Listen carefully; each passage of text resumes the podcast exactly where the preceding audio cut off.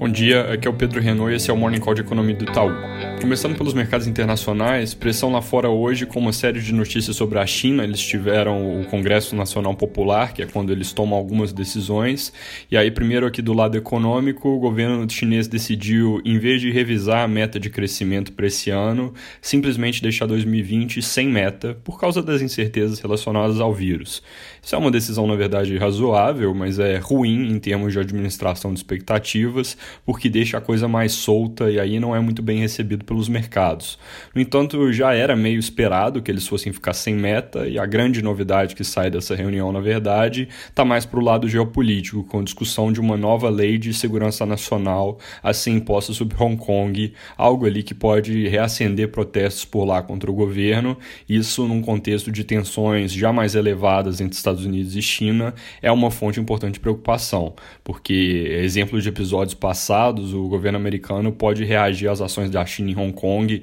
com sanções, e isso obviamente vai incomodar mais a China, que enxerga esse tipo de movimento como uma ameaça à sua soberania na região. Também apertaram o tom sobre Taiwan, que já tinha sido alvo de controvérsias nessa semana. Tudo isso, junto com aquele projeto que eu já comentei do Congresso americano, que pode forçar companhias chinesas para fora das bolsas nos Estados Unidos, acaba fazendo com que a gente caminhe para um fim de semana com bastante potencial de ruído nesse front, que deve então ficar no centro das atenções dos mercados globais. Aqui no Brasil, o principal destaque do noticiário, infelizmente, continua sendo a evolução do vírus. Agora passa dos 310 mil casos e das 20 mil mortes, sem sinais de estabilização. Após feriado dos últimos dias na capital, agora o estado de São Paulo como um todo vai ter feriado adiantado na segunda-feira, é o 9 de julho, e o prefeito Bruno Covas disse à imprensa que deve anunciar a decisão sobre lockdown na quarta-feira da semana que vem, dependendo de como a população vai se comportar até lá em termos de isolamento.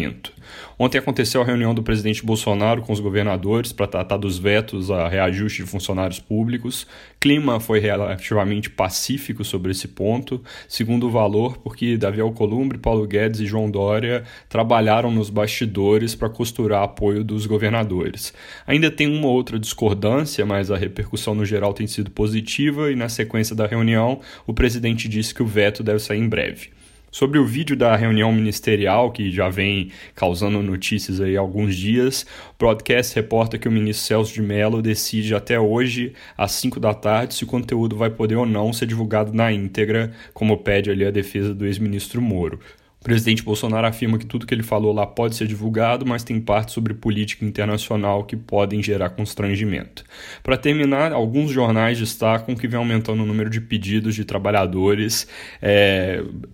requerindo ali autorização da justiça para sacar dinheiro do FGTS com base em uma decisão de 2004 que previa a possibilidade de tirar valores até R$ 6.200 em situações de calamidade pública. Alguns juízes estão concedendo autorização nesse sentido, mas isso gera um problema porque o FGTS não passa nem perto de ter dinheiro em caixa suficiente para cobrir essas retiradas caso muita gente resolva aderir a essa ideia. E aí isso poderia forçar a venda de ativos pelo fundo em um momento pouco favorável, gera prejuízo para os trabalhadores porque o dinheiro deles no fundo vai valer menos, ou injeção de dinheiro por parte do Tesouro, que também é, aconteceria num momento pouco oportuno. É isso por hoje, bom dia e bom fim de semana.